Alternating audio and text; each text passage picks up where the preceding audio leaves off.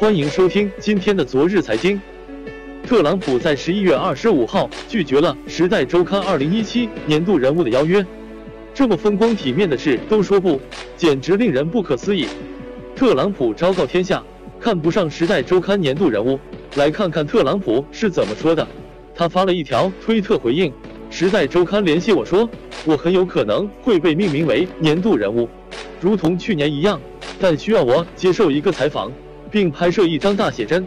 我说这可能不妥，随后就决绝了。无论如何，还是要感谢一下。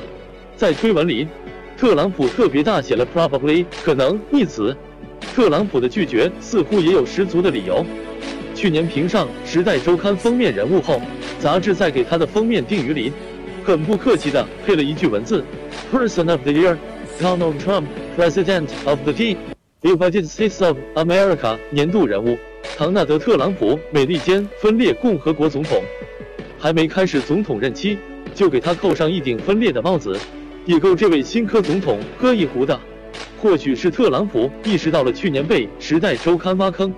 自己又不幸掉坑里的恼怒，正等着复仇，杂志又主动找上门来，于是毫不犹豫就拒了，而且还昭告天下，这就令他的拒绝留下了一个尴尬的真空。